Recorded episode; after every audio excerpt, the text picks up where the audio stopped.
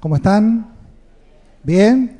Bienvenidos a esta segunda reunión de este domingo. Ya estamos llegando eh, próximo a que termine el mes y ya estamos regresando a algunas de las vacaciones y un poquito más, ya estamos con todas las actividades de este lugar. Quería agregar a los anuncios que no aparecen aquí.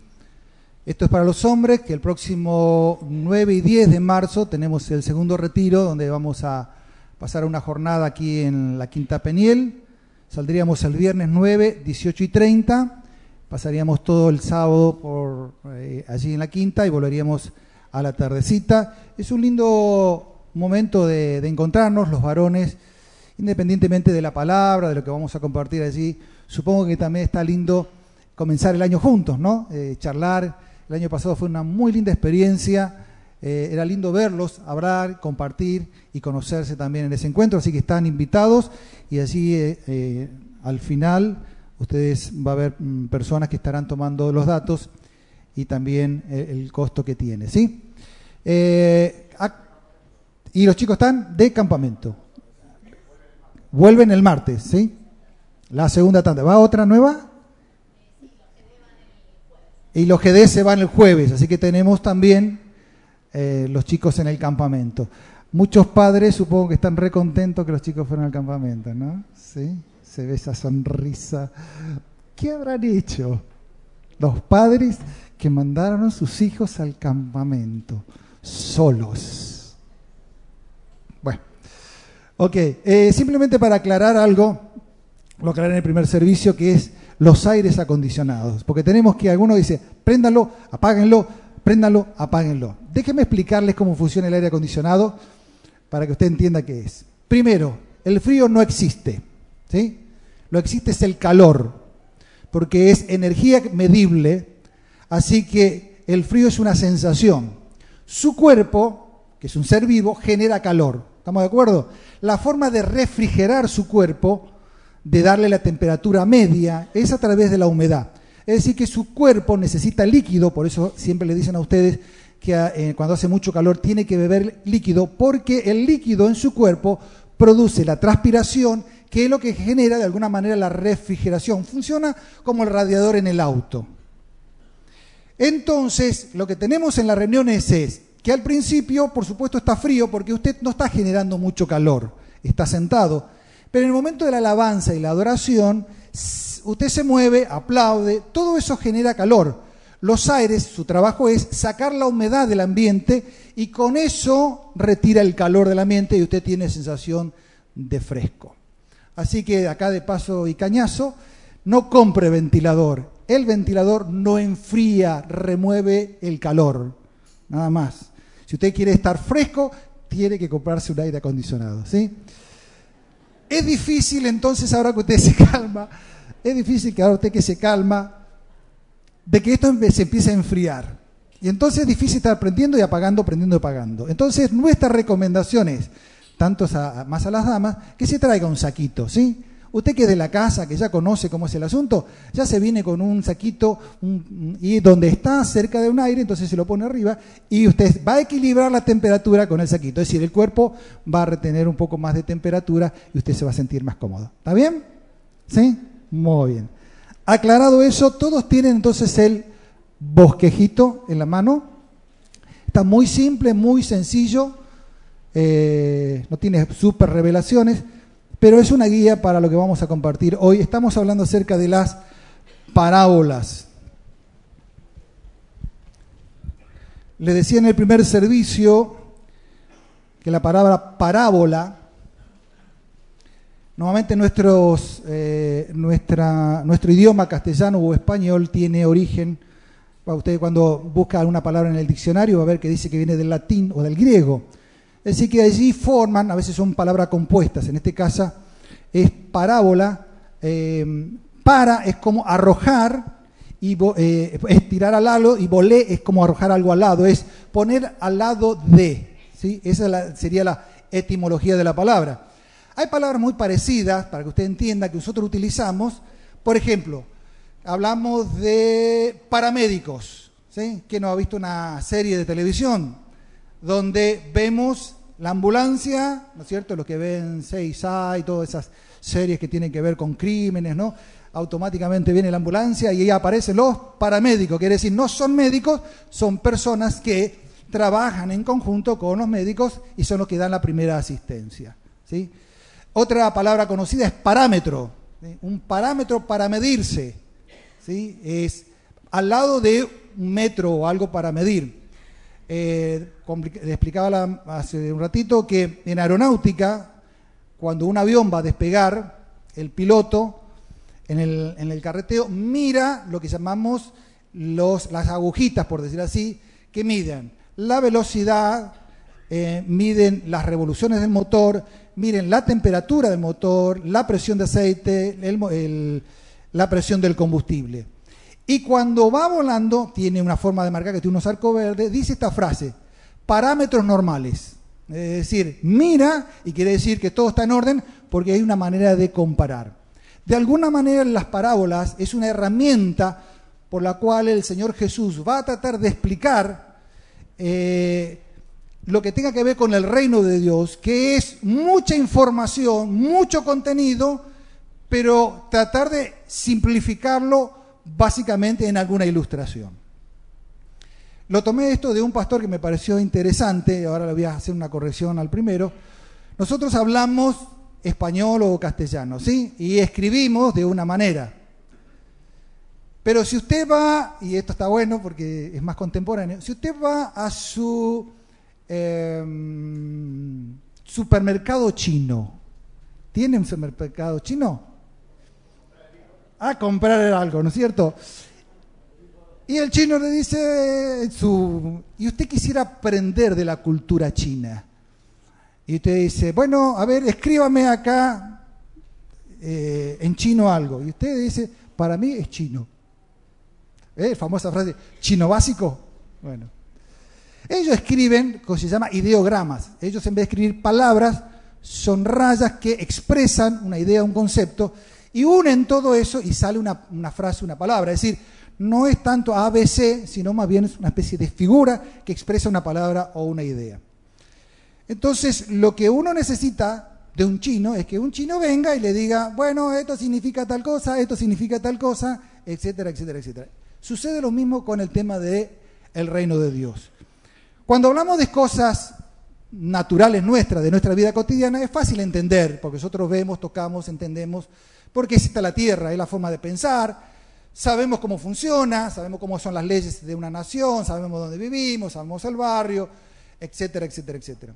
Pero cuando tenemos que ver el tema del reino de Dios, es algo intangible, es algo que uno no lo puede ver, no lo puede tocar. ¿Cómo explicar todo el reino de Dios? Entonces Jesús de alguna manera tiene que traer esa verdad en una forma muy simple y determina entonces con las parábolas diciendo, el reino de los cielos es semejante a. ¿Sí? Y en, en paralela, a través de esta historia, que se traduce también en conceptos morales y prácticos, nos puede ilustrar a nosotros lo que es el reino de los cielos. Nosotros vamos a ver Mateo capítulo 13, versículo 3 al 9 y 18 al 23. Yo agregué más amplio como la parábola del sembrador, las semillas y la tierra. Esta parábola se puede ver de varios aspectos, incluso haciendo el énfasis en el sembrador, etcétera, etcétera, pero nosotros nos vamos a detener, estoy tratando de sacar aquí semillas, ¿sí? porque vamos a hablar de alguna manera de las semillas, pero enfatizando más que todo en las tierras. Aquí conseguí prestado semillas de jacarandá, ¿no? Algarrobo, bueno, algarrobo. Eh, si yo quisiera plantarlo acá, ¿cree que esto podría crecer acá? No, ¿no? Parece que acá. Así que hoy vamos a ver el tema de las tierras para que una semilla pueda dar y producir. El texto está basado en el libro de Mateo, aunque se repite en Marcos y Lucas. Y esta parábola del sembrador y, las cuatro tierras es de alguna manera una puerta a que abre a otras parábolas. Déjenmelo explicar antes de leer el texto. El libro de Mateo tiene un objetivo muy importante, que es presentar a Jesús como rey. Si usted lee desde el capítulo 1 hasta el capítulo 12, por lo menos, va a ver que hay muchos temas que tienen que ver con el reino. El rey se manifiesta y él comienza a hablar acerca de cómo funciona el reino de, los cielos. Y entonces Jesús habla de las bienaventuranzas, que las bienaventuranzas en sí mismos son leyes del reino. Y ahora un poquito más adelante vamos a ver algunas cosas prácticas que forman parte a este reino de Dios. Pero específicamente Mateo tiene una característica, esta parábola, porque no es una parábola de una serie de siete parábolas, que ustedes pueden continuar, son las siguientes, dice, que es la primera que vamos a ver, las simientes y la tierra, el trigo y la cizaña, el árbol y la mostaza, la levadura en la harina, el tesoro, la perla y la red. Jesús con estas siete parábolas va a ser un desarrollo de cómo se va a expander el reino de Dios sobre la tierra. Desde el inicio que Él comienza o entrega su ministerio hasta el día que Él vuelva por segunda vez. En ese periodo, la extensión del reino de Dios se va a utilizar con el método de la predicación. Decía esta mañana, al principio, que las únicas religiones que tienen el método de la proclamación es el judaísmo y el cristianismo. Ninguna otra religión tiene como método extender su fe a través de la publicación que significa predicar. Entonces Jesús dice, ¿cómo se va a extender el conocimiento del reino de Dios? Proclamándolo. Esto se va a esparcir por toda la tierra. Yo no quería mencionar hoy, pero si usted ve la gráfica del porcentaje de las religiones, en la actualidad hay un 33% de la población mundial que es cristiana. Independientemente de las divisiones internas, digamos, la número uno, por decir así, a nivel estadístico es la religión cristiana, seguida por la religión musulmana en segundo término, el islam y por último también el budismo. Son las tres religiones más importantes que en este momento existen sobre la faz de la tierra. Entonces, en este caso vamos a ver que las parábolas no solamente van a funcionar con esta capacidad de que aquellas personas que creen puedan tener mayor revelación y aquellas que de alguna manera no creen, se endurece un poco más su incredulidad. Este es un punto de partida en el desarrollo del libro de Mateo, es cuando el pueblo de Israel, quien tendría que haber recibido al Mesías, a Jesús, comienza a no creer que él había a, esta tierra a cumplir el sello o el trabajo de ser Mesías. Hablar en parábolas era un sello de la venida del Mesías. Eso quería agregar que no agregué este, en el primer instante, en la, la mañana. Es decir, era el método por el cual los profetas dijeron que Jesús o el Mesías iba a venir a explicar el reino de Dios. Y por un lado entonces revela y por otro lado oculta. Así que en la medida que usted crea en la palabra de Dios, cada vez va a revelarse. Entonces tienen, aquí en este caso tiene dos propósitos más, que es el profético, porque desarrolla lo que va a suceder en líneas generales durante este tiempo en la extensión del reino de Dios hasta que Él venga. Usted me preguntará, bueno, ¿de dónde usted saca todo eso? Si usted termina, que es la última parábola donde se menciona la de la red, la red menciona que el pescador saca los peces, lo tira y separa los peces buenos y los malos. Jesús entonces concluye diciendo así, así será el fin del mundo, los ángeles saldrán y sacarán los malos de entre los justos y los arrojarán en el horno de fuego y allí será el lloro y el crujir de dientes. Es decir, que básicamente también ocupa esta idea de ser profético y también se llama escatológico, que quiere decir que habla que va a suceder al fin de los tiempos. Cortito como para que piense, esto significa que si Jesús lo dijo, va a suceder. ¿Me entiende? Si Jesús lo dijo, que esto al final de los tiempos va a ser, así va a ser. No importa lo que el mundo opine, no importa si nos dicen ahora que se nos están derritiendo los hielos y que vamos a tener agua y que, se viene un montón de No va a ser así, va a ser como dijo Jesús y así va a suceder. Téngalo bien claro. Volvamos. Vamos entonces ahora sí a Mateo 13. Alejandra nos va a leer entonces. Jesús va, no solamente va a hablar de la parábola, sino también le va a dar explicación a la parábola. La próxima, que es el, el trigo y la cizaña, también Jesús explica la parábola. Pero vamos a la explicación y a la lectura. Adelante. Muy bien. No es difícil entender esta parábola, ¿no? Jesús incluso la explica, es decir, que esto, diríamos nosotros, esto es un ABC. Entonces, no es un problema de la semilla. La semilla es absolutamente buena. Si, me decía mi esposa que si esta semilla lo sembramos y sale un algarrobo, ¿no? ¿Ok?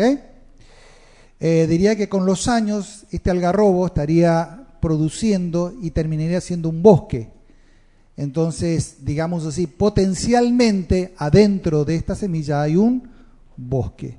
En cierto sentido, el reino de Dios está simplificado entonces en esta idea de entender la palabra de Dios. Para nosotros, en la actualidad, saber todo eso está en la Biblia. Es lo que no aclaré un poco en el primer servicio, uno va repasando. Pero podemos decir que la palabra de Dios, desde el, Génesis al Apocalipsis, tiene todo el contenido para explicarnos acerca del reino de Dios. Pero por supuesto que el reino de Dios se centraliza, vamos a ver, en el Evangelio de Jesucristo. ¿Estamos bien? Esto es muy simple. Todos se acuerdan del Padre, eh, del, sí, del Padre Nuestro. ¿Sí? ¿Cómo dice? Padre Nuestro estás en los cielos, santificado sea tu nombre. Noten, venga tu reino y hágase tu voluntad aquí en la tierra como en el cielo. Eso es lo que se está pidiendo. Entonces tenemos claramente que existe un reino donde Dios es el rey, que ahora tiene su trono, digamos, en el cielo, y la necesidad de que se produzca su voluntad. Quiere decir que ese reino tiene leyes, tiene principios, tiene valores que pertenecen a Dios.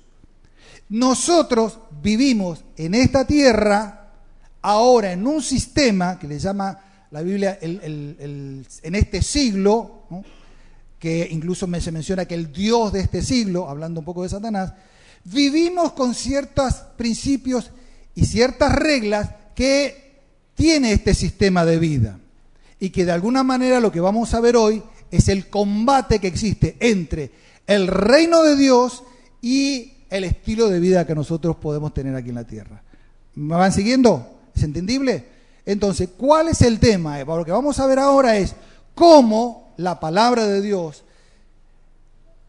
va a producir en nosotros una causa, un efecto.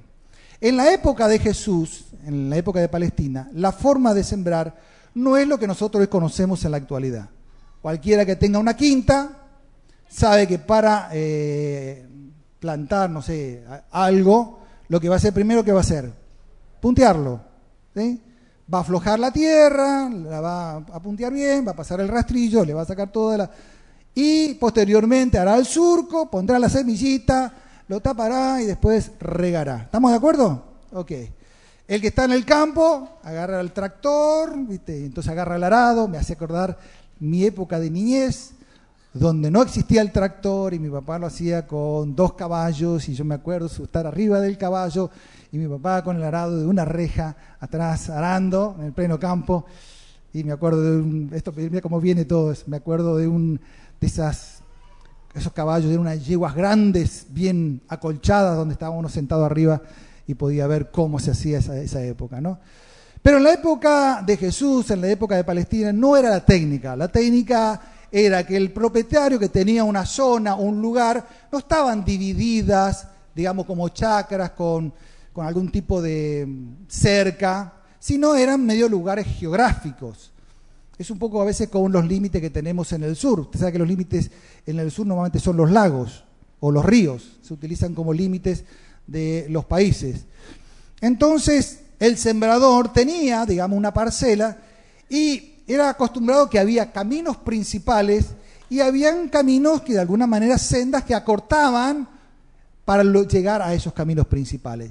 O casualidad que podría pasar justo sobre tu parcela. Supongamos que este es tu terreno y aquí te quedó el caminito con la parcela. Entonces, claro, el sembrador que salía con la semilla y tenía varias situaciones. Uno era que caminaban todo por acá, por ahí tenía algunos, algunas espinas ¿eh? puestas allí, por ahí alguna piedra que sobresalía. Entonces no iba a ser un trabajo de preparado, es simplemente lo que iba a tratar de es aprovechar y tirar la semilla al voleo, digamos así, y luego donde estaba la tierra un poquito más blanda, entonces sí iba y la cubría para que posteriormente entonces produciera el fruto. De allí entonces Jesús saca una ilustración común para la gente y muestra entonces estos tres tipos, digamos, de eh, terrenos. Así que lo que vamos a hacer hoy, como dice aquí su bosquejo, es lo siguiente. Dice que el corazón humano es un lugar propicio para que Dios pueda desarrollar una relación íntima, que comenzará ahora y continuará por la eternidad. ¿Cómo está tu ser para recibir una nueva vida? Analicemos junto ese terreno y si es necesario, abonémonos para obtener una vida abundante. Parafraseando la idea, por supuesto, la semilla es una vida y yo puedo mostrarle un montón de pasajes donde dice que la palabra de Dios es viva y eficaz y es más cortante que una espada de dos filos que puede penetrar hasta el alma y el espíritu, incluso los tuétanos y la coyuntura, es decir, la palabra en sí misma tiene vida. Definimos entonces básicamente lo que es la semilla, que es el Evangelio. La primer tierra que vamos a tener aquí, básicamente tiene que ver con lo que ustedes tienen allí. Y vamos a poner ahí en el número uno, si quieren poner, el verdadero valor de lo que uno oye y entiende. Es decir, lo que estoy utilizando es una forma positiva de la parábola, no la parte negativa. Lo que me interesa eh, explicar, no lo que Jesús dijo, porque Jesús dijo que es aquel que, oyendo la palabra, no la entiende. Ahí, en esta primera tierra, lo que tenemos es que todavía la semilla no fue sembrada quiere decir que hay elementos en el corazón de un ser humano donde la palabra de Dios todavía no puede entrar. Y quizás en esta mañana sea tu caso, tu caso sea que tu corazón esté duro, por decir así, y tienes ciertas excusas de las cuales quiero compartir algunas que hace que tu corazón sea duro. Hay excusas que por supuesto tienen que ver mucho con lo que es lo personal. Eh, ejemplo podría ser, bueno, eh, básicamente es indiferente a estas cosas que tienen que ver con la religión. ¿sí? Es el famoso, la famosa eh, frase, Dios, no te metas conmigo. Frases como, yo este, creo lo que quiero creer. ¿Ustedes quieren que creer eso? Crean, pero yo tengo mi propia creencia, mi propia religión. ¿Es posible? Es posible, no lo vamos a decir. Es quizás eso lo que hay en tu corazón. También puedes eh, decir, bueno, pero para mí es medio complicado creer en todas esas cosas, esto del cielo, de la tierra y que existe esto, la eternidad, etcétera, para mí es muy complicado, yo no a mí me cuesta. Entonces, de alguna manera Jesús ilustra que previo a lo que uno escucha ya uno rechaza. Puedes también decir en tu corazón, bueno, pero yo honestamente cambiar no quiero cambiar. A mí me gusta vivir la vida loca, así que chévere, chévere, así que yo quiero hacer lo que quiera. Ok, puede ser. Pero también puede existir la, respuesta religiosa. Es decir, decir, bueno, eh, a ver, eh, ¿por qué Jesús es el único camino?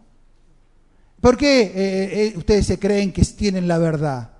¿Por qué las otras religiones no pueden tener la verdad? Si todas las religiones, en fin al cabo, nos llevan a Dios. ¿Todas? Veamos, un ejemplo rápido. Hinduismo, 330 millones de dioses. ¿Con cuál te quedas?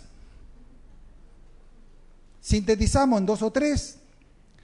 Uno de los más importantes es Brahma, no la cerveza, pero es Brahma.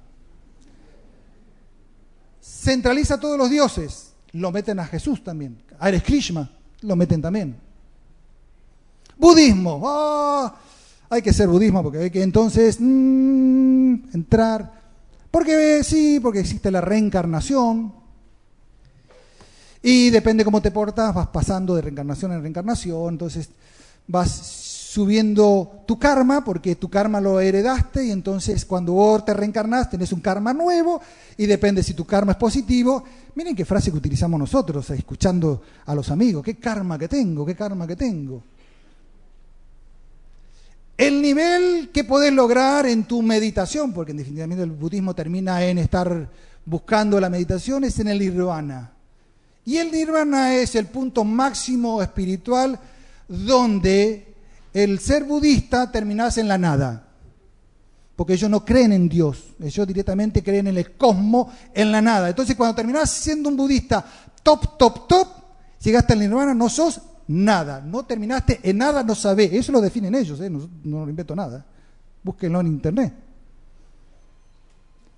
Y así podríamos agregar varios más en forma de ilustrar, donde muchos buscan una respuesta. Pero entonces, ¿por qué ustedes dicen, o por qué decimos entonces, que tenés que saber acerca qué tiene que ver entonces con la salvación? Porque para entrar al reino de los cielos o entrar al reino de Dios hay una forma de entrar. Y la Biblia es clara, simple y sencilla. Dice que todos los seres humanos somos pecadores. Pregunta o doble en el aire. ¿Qué religión que usted conoce habla acerca de ser pecador? De que el hombre es pecador. No hay. La Biblia, a través de sus evangelios, el cristianismo, el judaísmo, por supuesto, habla de ser pecado, pero nadie habla de pecado.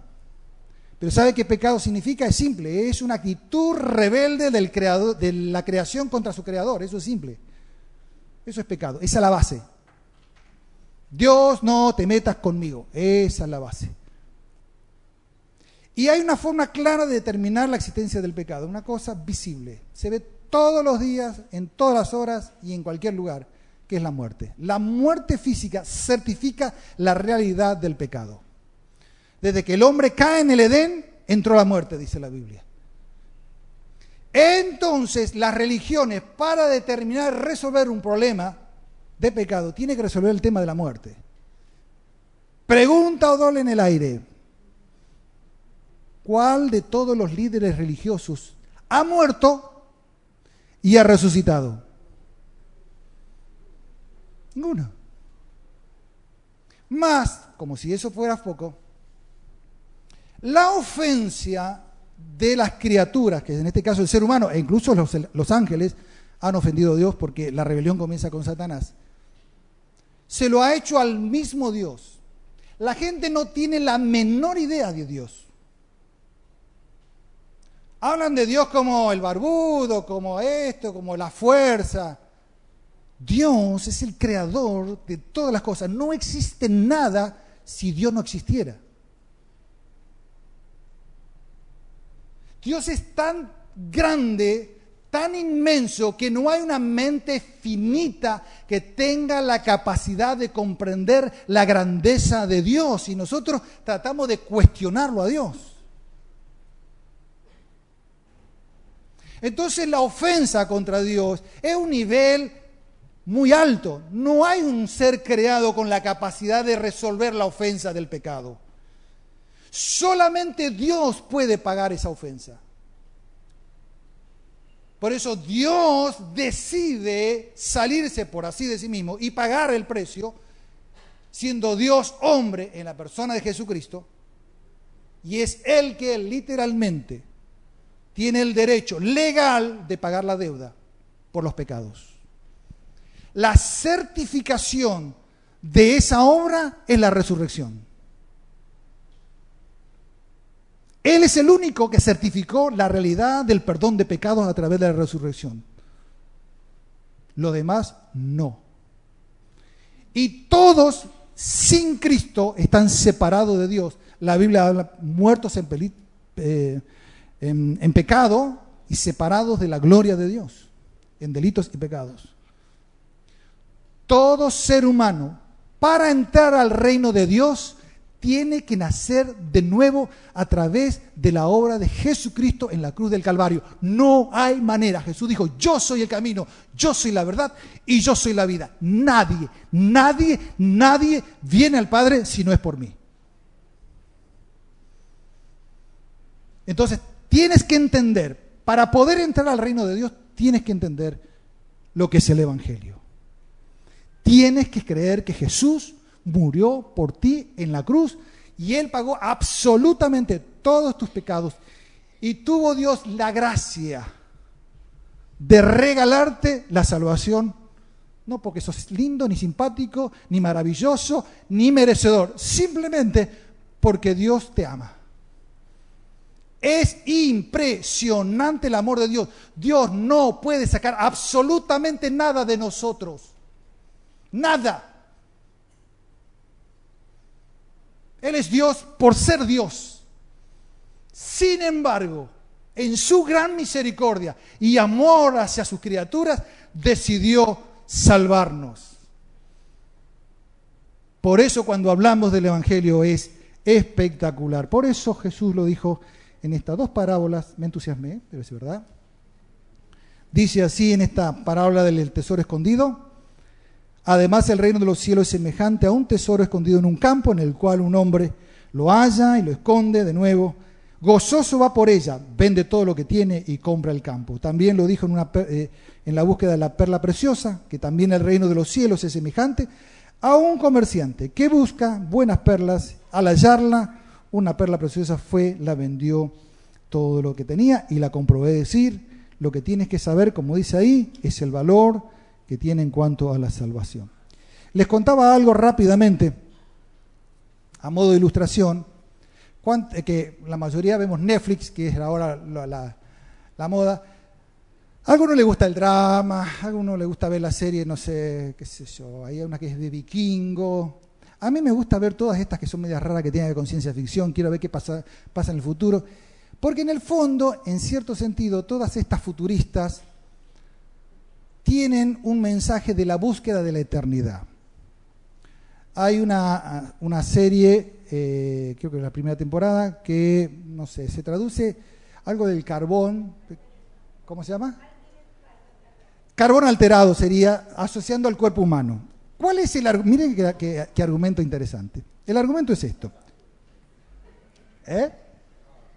No, está bien. ¿La viste? Bueno, aparte que es un poco fuerte, pero es interesante el argumento. El argumento básicamente es este, miren. Supuestamente, el argumento es que el, héroe, después de 250 años, lo reviven, lo que ellos llaman en una funda nueva, quiere decir, en un cuerpo nuevo.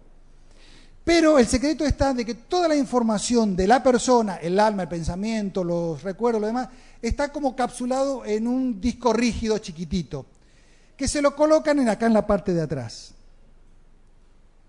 Entonces, eso hace que al pasar los años pueda cambiar de funda. Es un poco el argumento.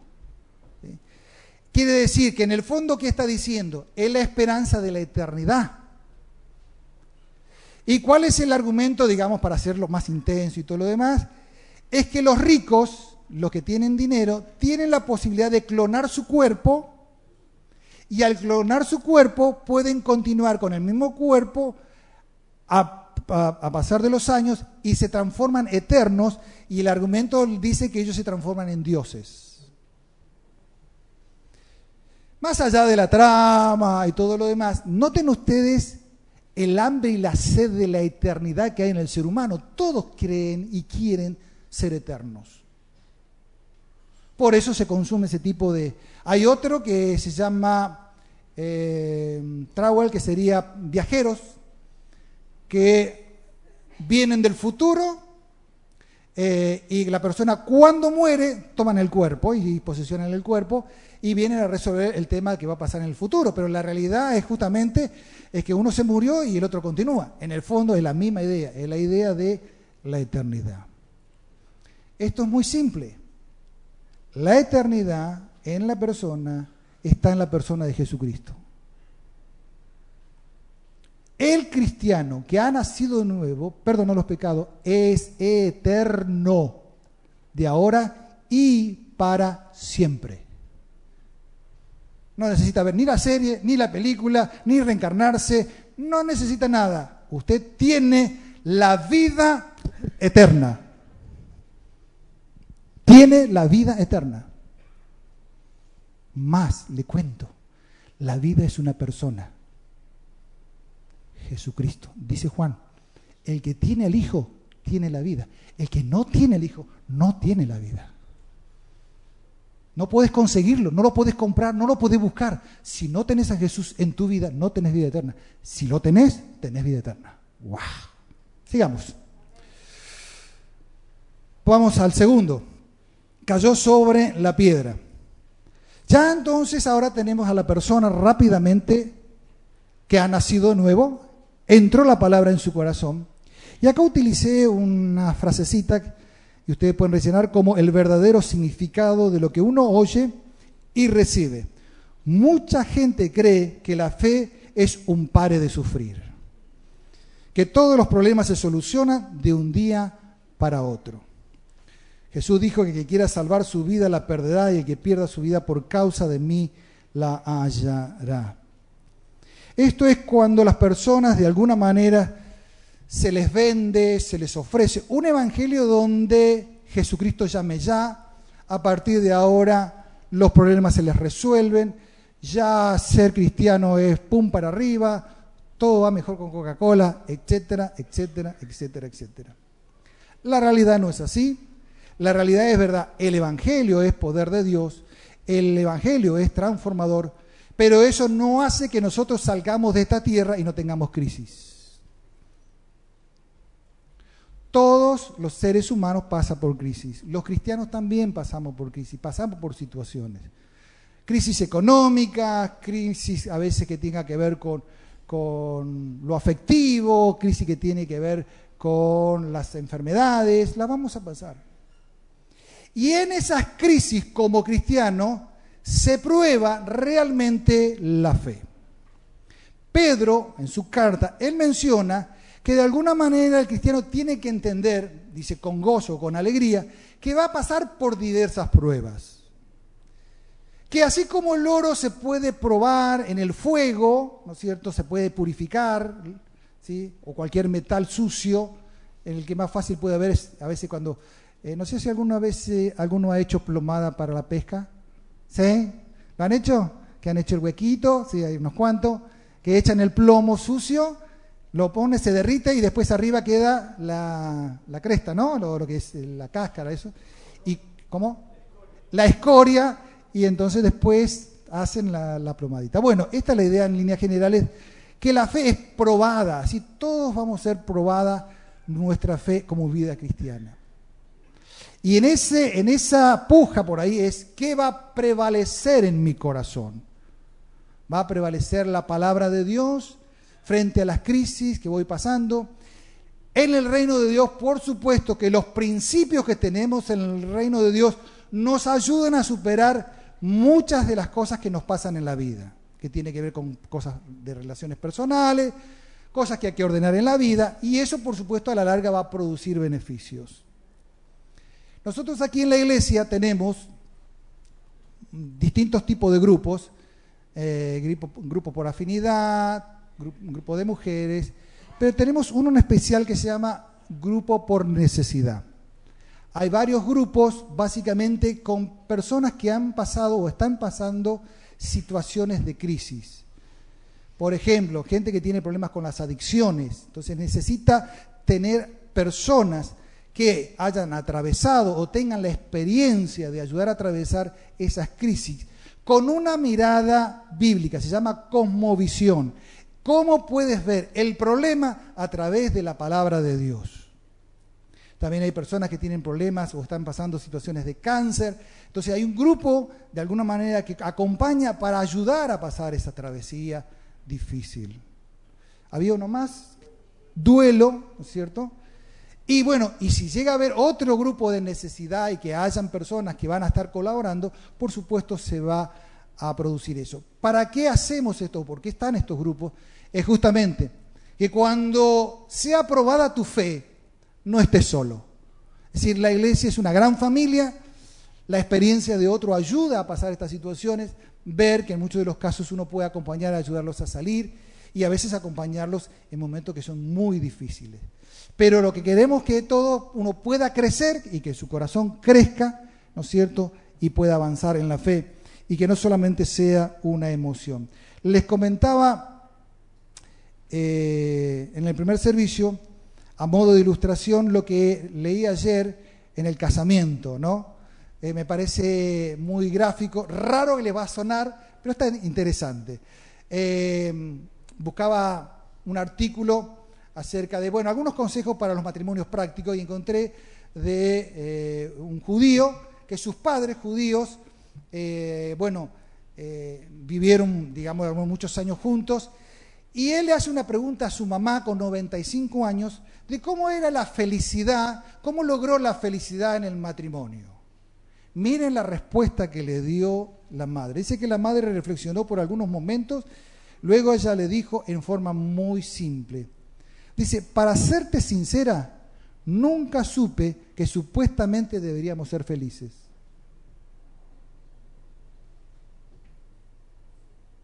Jamás se enteró.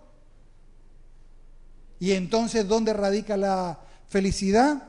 Y entonces este eh, hombre, ¿no es cierto?, saca la, la, siguiente conclusión. Dice, la felicidad, hablando en este, la figura del matrimonio, es la ganancia de una buena vida, buena vida, con el compañero elegido. La vida incluye dificultad del compromiso, el deber y la responsabilidad. Interesante. Más, no lo dije este, pero ¿saben cómo termina un casamiento judío? ¿Cuál es el acto final? Rompen una copa, porque la copa demuestra que a partir de ese momento comienzan las dificultades. Nada que ver lo que a ustedes le explicaron, que el matrimonio era todo su...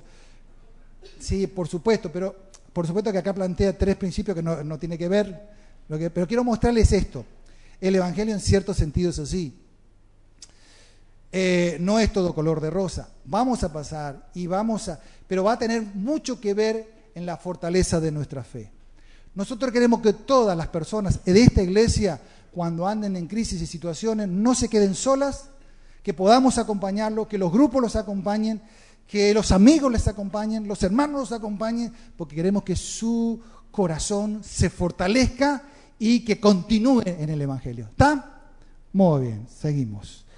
Vamos al número 3. Oh, aquí empezamos Dice que cayó entonces entre las espinas ¿eh? y dos palabras que va a utilizar el Señor Jesús que tiene que ver con las preocupaciones y la riqueza. Vamos al bosquejo que dice lo siguiente. ¿Voy bien en tiempo? Sí, ya estoy llegando. Rápidamente, el verdadero desafío, lo que uno oye en las, perdón, el verdadero desafío, lo que une uno oye aún en las preocupaciones y en los afanes, es decir, más allá de la competencia que usted va a tener en la palabra de Dios. ¿Qué es lo que va a competir con la palabra de Dios? Porque acá los espinos tiene que ver que lo ahogan. Tiene que ver entonces con estas dos palabras que es preocupaciones y las riquezas. Puse aquí, básicamente en las notas, vivimos en una sociedad consumista. La pregunta es, ¿lo que se me ofrece puede apagar mi fe? Y acá dice, que aprovecha el hombre, ¿no es cierto?, si se gana el mundo y pierde su alma. Usted se ha dado cuenta de que el sistema que nosotros vivimos en la República Argentina y en todos los países, por lo menos capitalistas, es el famoso sistema eh, consumista. ¿Qué es eso? Que de alguna manera nuestra economía depende de lo que usted consuma.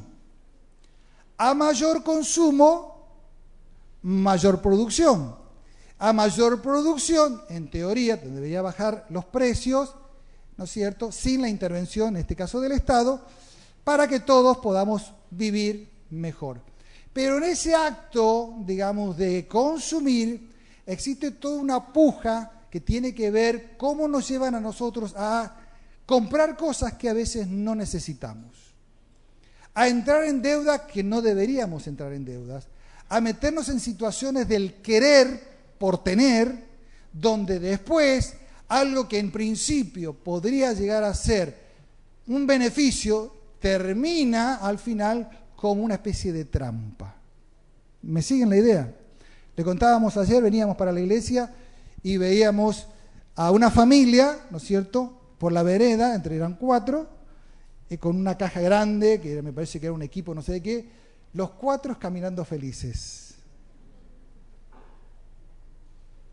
No digo que está mal, pero uno tiene que saber que está involucrado o a insistir a que usted gaste y consuma. El problema está que se produce el descontrol económico y después entramos en preocuparnos.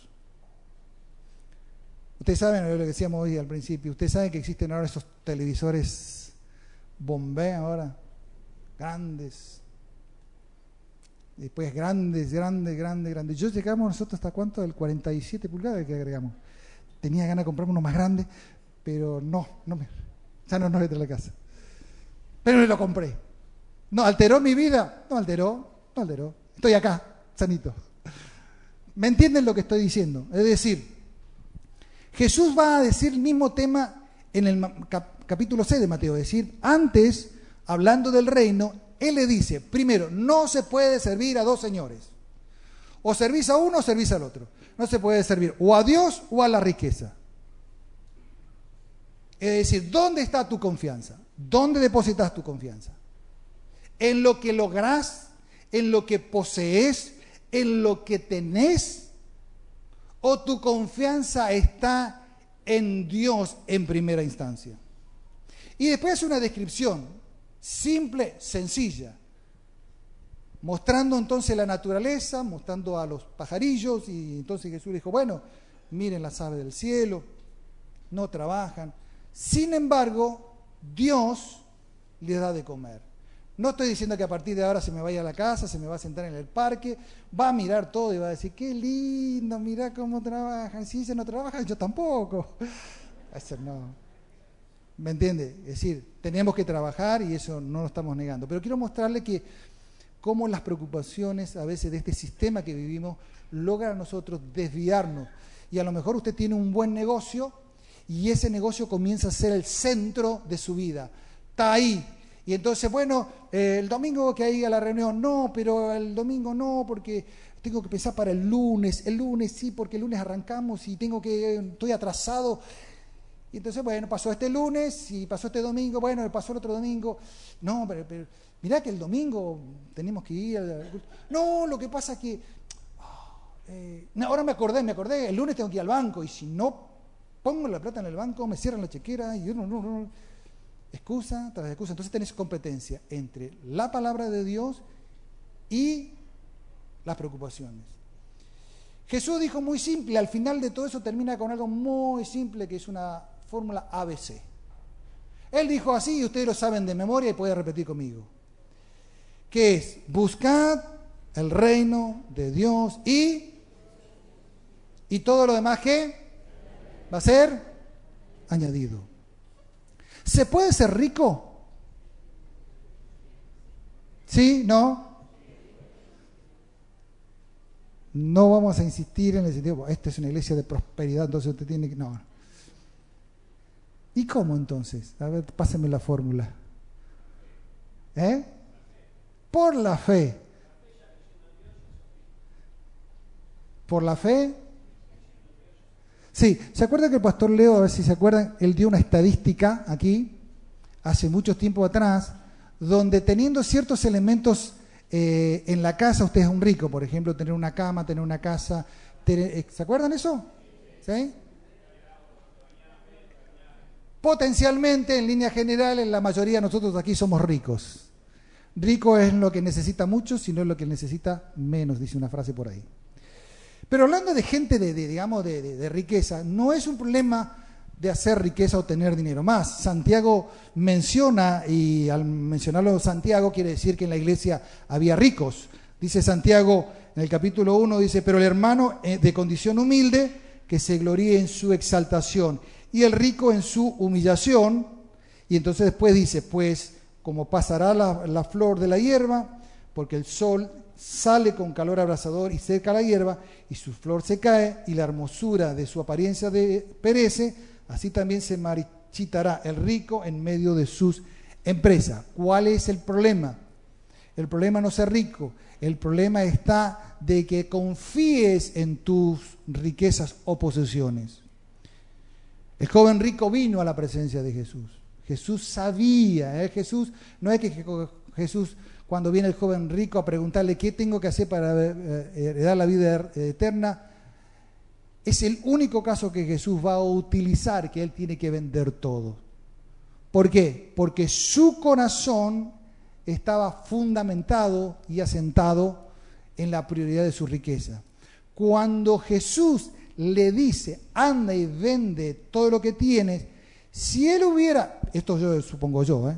esto no dice Jesús, no dice la Biblia, pero yo supongo que si hubiera dicho, no hay problema, Señor, yo voy y lo vendo, Jesús dijo, está bien, no hay problema, tu corazón está sano. El problema es haber puesto la confianza en las riquezas. Jesús lo explicó claramente en una de las parábolas que se menciona a aquella persona de los cuales había trabajado mucho, había hecho mucha cosecha y entonces él dijo en voz alta, listo, ahora voy a hacer graneros. ¿eh? A mí me gusta siempre eh, dar ejemplo como que alguien invierte en casas y, departamentos y, ya tiene, digamos, un montón de cosas, entonces dice, wow, listo, ya estoy, ¿eh? y ya con esto no hay problema, estoy hecho, ya está. Y se olvida, entonces este hombre se olvidó de su elemento espiritual, su alma. Es bastante desgarrador la expresión, porque Jesús dice así literalmente como una voz, decirte necio, esta noche vienen a pedir tu alma y de todo lo que hiciste, ¿de quién será? Entonces decir, ¿dónde está tu inversión? Tu inversión está en el reino de Dios. ¿Está bien? ¿Ok? Y terminado por el último. ¿Cuál es el último? La buena tierra. ¿Sí? Tres cositas, y creo que el anterior no lo había dicho, que dice así en el bosquejo. El verdadero desarrollo tiene que ver con lo que uno oye, entiende, recibe y practica. Tres cosas importantes. Escuchar con atención, guardarlo en nuestra mente y sentimiento y darle sentido a la vida y llevarlo a la acción. Y finalmente dice, debemos recordar siempre que por la eficaz operación de la gracia de Dios, el corazón puede ser quebrantado y las espinas de este siglo pueden ser arrancadas de tal manera que se pueda recibir la palabra de Dios. Por último, entonces, estas tres cosas. Es muy interesante de la palabra de Dios. Todos conocen la mayoría, y si alguno ahí podemos soplar, el Salmo 1. ¿Sí?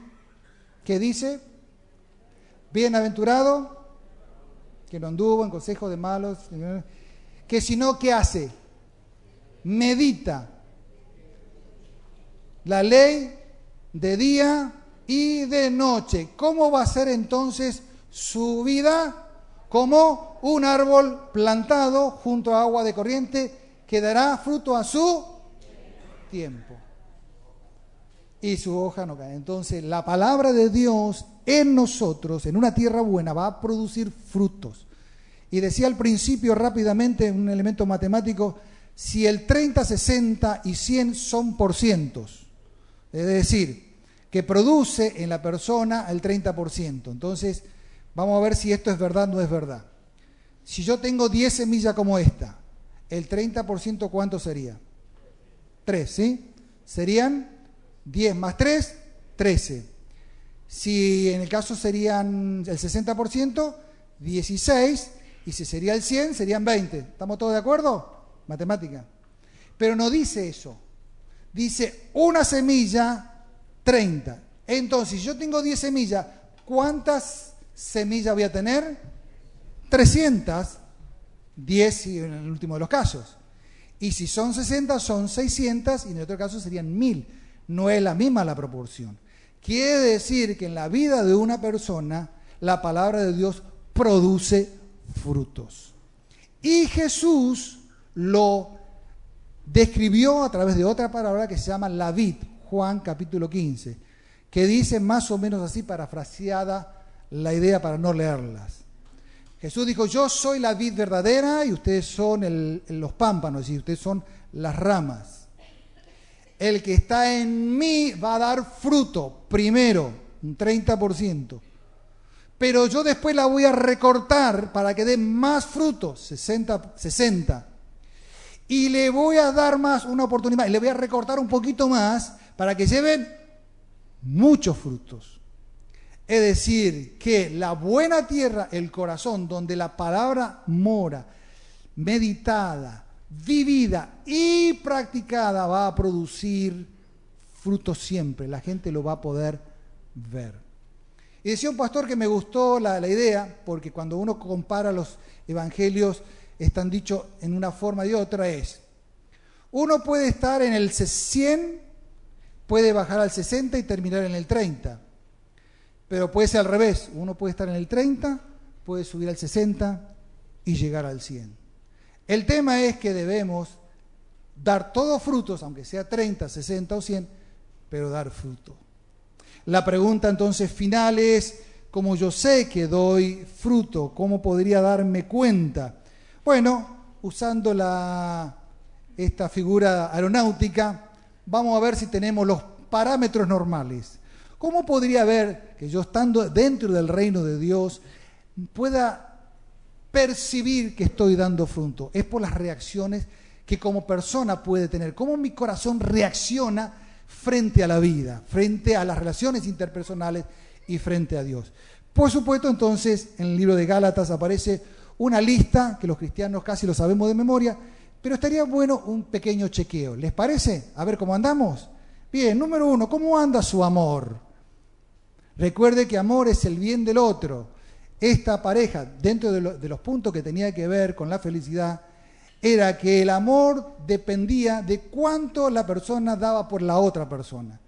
El amor estaba en, en no en el beneficio de que la otra persona me pueda dar a mí, sino cuánto yo puedo beneficiar a la otra persona.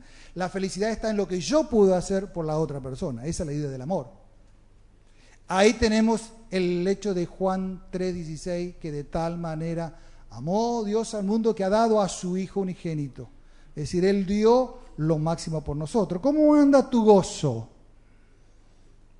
Si eres rico y tienes mucha plata, ¿Cómo anda? Tenés mucha plata y entonces vas a la palabra de Dios y empezás a leer y dices, esto no es para mí, esto no es para mí, esto no es para mí, esto no es para mí, esto no es para mí, esto no es para mí.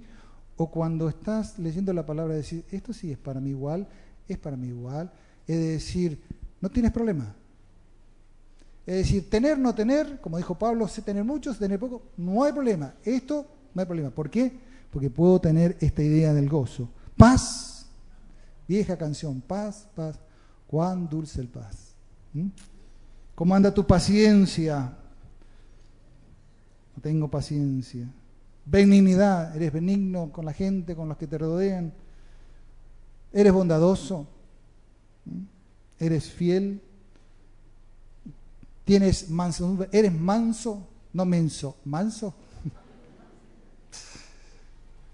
Y el último dejo acá, a mí me gusta este, este, este espiritual, es este, esto es, me acuerdo que el pastor Milton Pope siempre decía, esto es lo más espiritual que le puede pasar a un cristiano, se llama dominio propio. Dominio propio es algo espectacular en el cristiano. Si vos tenés eso, un poco como dice Santiago, refrenar, refrena toda tu lengua. Vamos a invitar a los músicos y estamos cerrando. Hagamos un repaso. ¿Cómo anda tu corazón? A ver, ¿en qué parte de la siembra estás? A ver, en esta mañana. ¿Estás en, en que viniste por primera vez y, y todavía estás con duda y no estás muy claro, acordate el verdadero valor, se inicia para entrar al reino de Dios creyendo en Jesucristo. Creyendo lo que Él vino a hacer por vos en la cruz. Él vino literalmente a morir en tu lugar. Él vino para perdonar tus pecados, reconciliarte con Dios, ponerte adentro del el reino de Dios, por decir así, y darte vida eterna, es decir, de ahora y para siempre. ¿Cómo puedo nacer? ¿Cómo comenzar con eso? Simplemente se comienza creyendo. Creyendo. Una de las formas que nosotros siempre insistimos es, porque la Biblia dice, que uno lo que cree trata de confesarlo, de decirlo. Yo quiero desafiarte en esta mañana. ¿Dónde estás? Si allí, sin que nadie te vea, si te llamarías muy así como suavecito, así, decirle a Jesús, acá, decirle así, yo creo en vos Jesús. Yo creo que vos moriste por mí Jesús. Yo creo que vos veniste para perdonar mis pecados. Soy pecador, necesito tu perdón quiero creer, te quiero aceptar. No entiendo un montón de cosas, pero creo, te acepto, te recibo. Amén. Quizás estás en el segundo estadio donde estás en una crisis espiritual, estás pasando una situación difícil y estás batallando ahí con tu fe, creer, no creer, será, no será. Y hacen que tus emociones te muevan y me cuesta entender, fulano me hizo tal cosa y, cómo es esto que yo tengo que perdonar y, estoy con esto. Porque nos permites que, que la palabra de Dios obre en tu corazón. Cree si hay que perdonar, se perdona. Si hay que resolver, se resuelve. Haz que esta crisis que tenés fortifique tu fe. Pero yo no veo, no, no recibo, no entiendo, no, no importa. Pedro decía al final de su carta, dice, no parafraseando la idea, hablando de que todos vamos a pasar por las pruebas, él al dice, quiero decirles a ustedes, que me pongo contento de que ustedes no conociendo a Jesús, ni viéndolo a Jesús, creen en Él. Y eso va a ser al final de los tiempos, cuando Él venga, una glorificación a Él, porque ustedes recién ahí lo verán cara a cara. Sin embargo, ahora simplemente ven o creen sin ver. ¿Cómo anda la otra parte quizás de tu corazón donde hay preocupaciones. Y no hay duda que no es fácil este mundo. Uno escucha la radio, escucha a los comentaristas y uno dice que se da gana uno de irse de este país y, y que la inflación y que el sueldo. Miren, este es el único país, te lo digo por experiencia, que nosotros podemos vivir en cualquier otro país porque nosotros manejamos la economía de taquito. Hemos pasado tantas hiperinflaciones, digo por experiencia con negocios. Y estamos acá vivito y coleando, comiendo y teniendo cosas todavía. Así que más allá de todas las quejas que tenemos, sigue siendo un país bendecido, más allá de todo lo que tenemos alrededor, es un país bendito. Tiene de todo y va a seguir adelante independientemente de nuestros economistas. Porque el que tiene la manija de tu vida sigue siendo Dios. Y finalmente, que seas una persona que dé frutos, muchos frutos, que honren a Dios cada día, cada momento. Si por alguna razón algo quedó ahí entremezclado entre las piedras y las espinas, qué lindo es pedirle hoy a Dios que remueva, renueve nuestra tierra, que la abone y demos frutos. Padre, bendice esta palabra, esta semilla sembrada en las personas que nos han visitado hoy, en tu pueblo, en las personas que pueda crecerles, les pueda disfrutar de una vida preciosa en tu presencia, en el nombre de Jesús. Amén y amén. Muy bien, nos despedimos entonces cantando y estamos ofrendando en esta mañana.